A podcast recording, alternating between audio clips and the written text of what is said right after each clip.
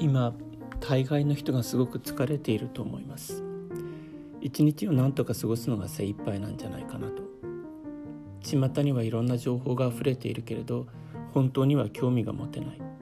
本を読んでも頭に入ってこなかったり。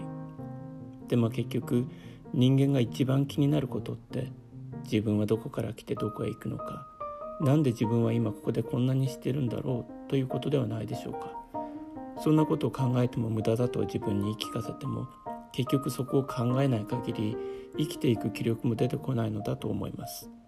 要は自分とは何なのかを知りたいということだと思うのです。